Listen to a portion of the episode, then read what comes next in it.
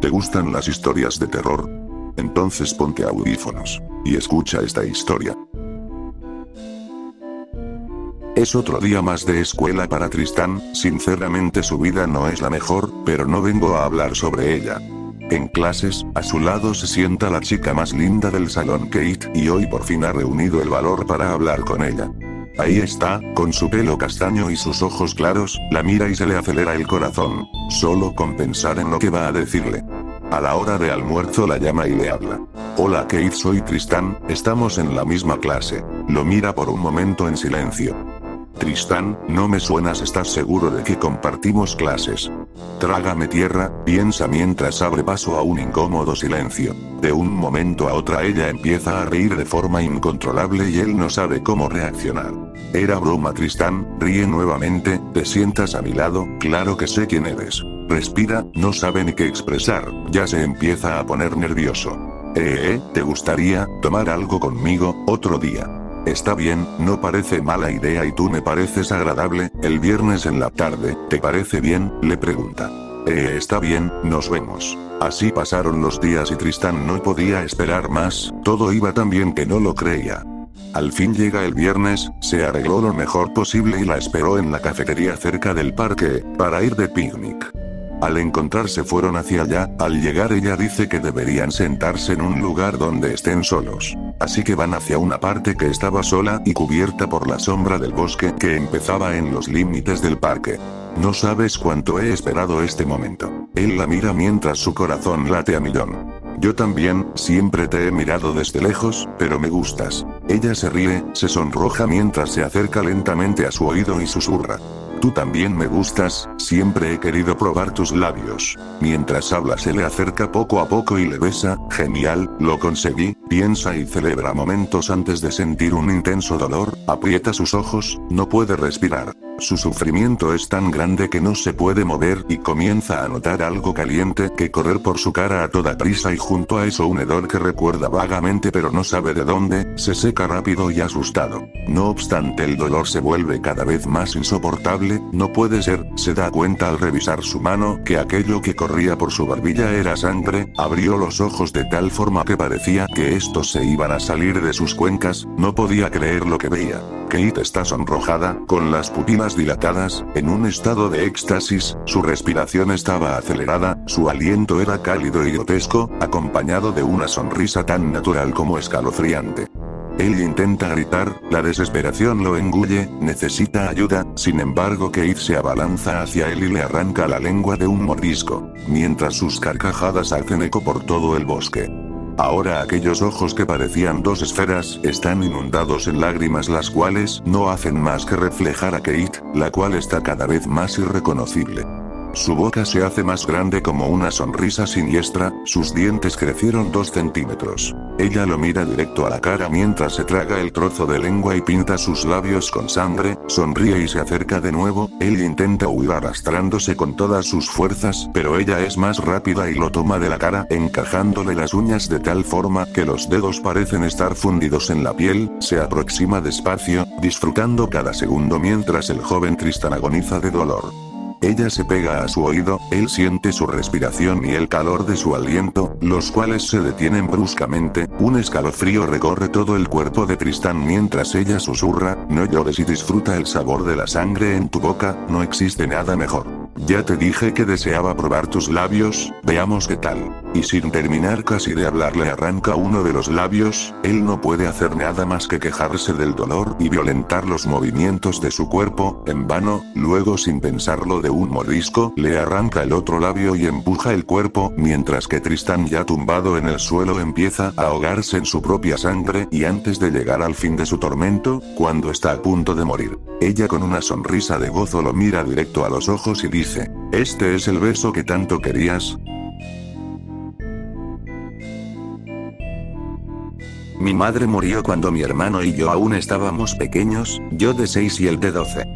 Mi padre era policía pero en sus ratos libres le gustaba cultivar un muerto que teníamos detrás de la casa. Ocho años después de haber muerto mi madre a mi padre lo ascendieron a jefe de policía pero con este ascenso también llegaron los problemas, empezaron a desaparecer chicas, tanto de nuestro pueblo como de los pueblos cercanos. Mi padre se reunía con sus policías y los jefes de otros pueblos pero era difícil dar con el maldito asesino como él mismo decía, se entregó de lleno a la investigación de aquellas terribles desapariciones. Lo más preocupante es que de seis víctimas aún no encontraban el primer cuerpo ni una pista siquiera. Mi padre se dedicó de lleno a su huerto en sus tiempos libres, decía que era lo único que lo calmaba, se volvió tan obsesivo con su plantación que no permitía que nadie entrara en ella, solo mi hermano estaba autorizado y con previo permiso, los frutos eran estupendos, yo no ponía objeción, así me libraba de aquel arduo trabajo. Entre el pueblo nuestro, los vecinos llegaron a contar 20 desapariciones y aunque la fuerza estatal envió a investigadores nada pudieron encontrar, mi padre recibió su pensión y se retiró del servicio con honores, después de su retiro no hubo una muerte más, mi hermano había viajado hace algunos meses a otra región y solo vivíamos mi padre y yo, su mayor derrota como policía era nunca haber capturado al culpable de aquellas desapariciones, dos años después del retiro murió, mi hermano viajó para su entierro, lloró por no haber estado allí para su muerte, me dijo que lo honraría como era debido, estuvo fuera hasta tarde, en la noche lo sentí llegar y sentí que fue al huerto el cual mi padre hacía algunos meses ya ni visitaba, al día siguiente le pregunté qué hacía allí y me respondió que recordar a papá y rendirle un homenaje, no supe a qué se refería, mi hermano volvió a su ciudad a sus labores y yo me quedé en casa de mi padre. A partir de la primera noche que quedé solo, empecé a sentir extraños ruidos en el huerto, sentía caminar, gemidos y un llanto algo desgarrador, las primeras noches pensé que tal vez eran ladrones o tal vez jóvenes que se entraban a hacer sus fechorías o a fumar hierba, descubrí que no había nada, solo los ruidos, ese llanto y algunos susurros de voces lastimeras, un mes más o menos después de la primera vez que escuché aquellos extraños lamentos consulté a una mujer que decía ser bruja, sin pensarlo mucho, me aseguró que allí había una persona enterrada que tal vez la habían matado y dejado allí, me pareció algo imposible, por esto no di de momento mucha importancia, pero en la tarde fui a mirar en el huerto y empecé a cavar, sin mucho esfuerzo encontré un cadáver o mejor dicho los huesos, no quise seguir en esto de inmediato, llamé a la policía. El jefe era un antiguo compañero mío de colegio y acudió con sus hombres de inmediato, para horror mío encontraron 16 cuerpos. El último hacía cosa descomponía completamente. Les aseguro que mi mente no quería dar crédito a lo que imaginaba, pero en un acto, no sé si de valor y tristeza le conté a mi amigo el policía lo que había escuchado la noche del entierro de mi hermano, sin muchos preámbulos, dio una alerta al pueblo donde vivía mi hermano y fue arrestado, al comienzo aseguró no saber nada, pero después de que la policía lo amedrentó con la pena de muerte y solo se salvaría de ella si confesaba no solo ese crimen sino todos los demás, mi hermano confesó ese crimen, los otros pertenecían a su padre aunque él participó en algunos. Mi cuerpo seguía vivo pero mi alma murió aquel día, después del juicio se comprobó que mi padre había torturado y asesinado a 16 personas, mi hermano asesinó a una y ayudó en el asesinato de cuatro más, fue condenado a cadena perpetua, la placa de honor de mi padre fue retirada de la jefatura, yo vendí la casa y me fui a vivir lejos donde no me acompañara esa vergüenza. Relato Ánimas. A principios del 2017 perdí a la persona que más amaba en esta vida. El inmenso dolor y la frustración no me ayudaban a entender por qué se había ido. En su misa de cuerpo presente, el sacerdote dijo que su alma ya estaba en el cielo, o, en el peor de los casos, penaba en el purgatorio buscando su redención. La verdad es que yo no era muy devoto ni entregado a Dios, solo creía en su existencia y punto. Cuando escuché las palabras tan crudas del sacerdote, despertó un temor en mí. Me dolía aún más la idea de que mi ser querido pudiera estar sufriendo, así que compré libros de escatología y sobre el tema del purgatorio. Me daba terror imaginar que alguien que yo quise tanto pudiera estar sufriendo de aquella tormentosa manera. Eran las 12 de la noche de un naciente lunes, cuando escuché ruidos en mi casa. Imaginé que se trataba de alguien de mi familia, por lo que no presté la menor atención. Sin embargo, me sobresalté al caer en cuenta que aquella noche estaba solo. Lo primero que vino a mi mente fue que alguien se había metido a robar. Con mucho cuidado me asomé para ver si algo ocurría, pero todo estaba en orden. En realidad, era muy poco probable que robaran, ya que mi casa tiene protección incluso en las ventanas. La otra explicación que pude darme, fue que eran ruidos del vecino que llegaban a mi casa por el eco. Volví a mi habitación más tranquilo, pero cinco minutos después el ruido se intensificó. Ahora escuchaba pasos, llantos y lamentos. Me saqué mucho de onda por oír algo así. Incluso imaginé que la televisión se pudo haber encendido y aquello fuera parte de algún programa. Salí nuevamente de mi cuarto y encendí todas las luces para ver si algo pasaba, pero nada cambió.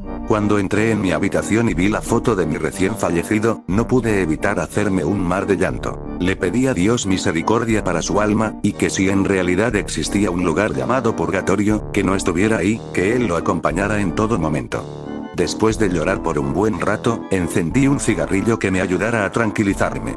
Abrí la ventana para que saliera el humo, y cuando vi hacia la puerta, noté que estaba entreabierta y eso me descolocó. Escuché claramente que la tocaban, como solicitando entrar, y acto seguido se apareció frente a mí una persona. Mi cuerpo se quedó congelado de la impresión. Frente a mí estaba un ser de pie, llorando y lamentándose. Y digo llorando porque, aunque no le vi bien el rostro, podía escuchar claramente su respiración agitada y sus quejidos. No sé bien la razón, pero la idea de que estaba ahí para pedir ayuda llegó a mi entendimiento como un rayo. Pero en un parpadeo, aquella alma desapareció. Horas después de haberlo visto, aún seguía en shock. Nunca le conté a nadie lo que había pasado porque sabía que no me iban a creer. Luego de dos días, una mañana de junio, fuera de mi casa había una señora llorando desconsoladamente. Llamé a mi hermano para que la viera conmigo. Él se asomó y muy desconcertado me dijo que ahí no había nadie. Pensé que alguien había pasado por ella o se había movido a algún punto ciego donde no la podíamos observar y hasta allí quedó el asunto. A las 10 de la noche de ese día, caminaba por la calle rumbo a mi casa. A lo lejos vi como unos tipos caminaban directamente hacia mí y tuve la certeza de que asaltarían, así que intenté dominar mi miedo lo más que pude. Venían a mí con paso resuelto, hasta de pronto se frenaron en seco y cambiaron de acera. Como la calle estaba casi vacía, pude escuchar claramente cuando uno le dijo al otro, no, güey, no venía solo. Cuando llegué a mi casa y entré a mi cuarto, escuché un susurro en mi oído que decía ayúdame. Pensé que era mi imaginación, así que fui a la sala para ver si había alguien, pero de nuevo estaba la casa vacía. En eso volví a escuchar ayúdame. Al voltear a mis espaldas, vi a un ser con figura humanoide y varias manos que salían de la pared. Quise gritar, pero la voz se me ahogó en la garganta. Esa figura me preguntó, ¿por qué eres tan generoso con uno y a nosotros nos abandonas? Ayúdanos. Ten piedad de nosotros. Cerré los ojos y me armé de valor para preguntarle qué era lo que querían de mí, a lo que me respondió, la Santa Misa. No me la niegues por favor. Yo me asusté tanto que busqué un frasco con agua bendita, pensando que de esa forma iba a desaparecer. Cabe mencionar que, como les mencioné al inicio, yo no soy una persona muy creyente, pero desde que falleció mi ser querido, cada ocho días mandaba pedir una misa para él. Escuché que este gesto era un gran alivio para un alma en pena, según la Iglesia Católica. Cuando les arrojé el agua bendita, escuché varias voces que decían más, más. Ahí comprendí que se trataba de las benditas ánimas del purgatorio. Con los libros que había conseguido, me documenté de que las ánimas buscan este ofrecimiento, además de oraciones y agua bendita. A la mañana siguiente fui a la iglesia y ofrecí una misa para el descanso eterno de estas almas. En un cuadro que había de ellas, les escribí en un papelito que por favor no se me volvieran a aparecer, que yo ofrecería misas por ellas, pero que no me buscaran de forma tan sorpresiva. Al parecer lo aceptaron, porque luego de aquella noche no las volví a ver, sin embargo, sé que siguen al pendiente de nuestro acuerdo. En una ocasión que me robaron en el transporte público, les dije que ese mes no podría dar el pago por su misa, y cuando caminaba de regreso hacia mi casa, me encontré dos mil pesos tirados. Esto lo juro por mi vida. En agradecimiento les mandé decir no solo una, sino nueve misas para su sufragio y su descanso eterno. La verdad es que no sé por qué me pasa esto a mí, si solo oraba y pedía por el ser que amaba y al que no volvería a ver. Solo deseaba que él no sufriera. Pero ahora, tengo la responsabilidad de pedir por estas almas, que también esperan la ayuda de nosotros los vivos. Si te gustaron las historias dale me gusta. Que tengas suerte.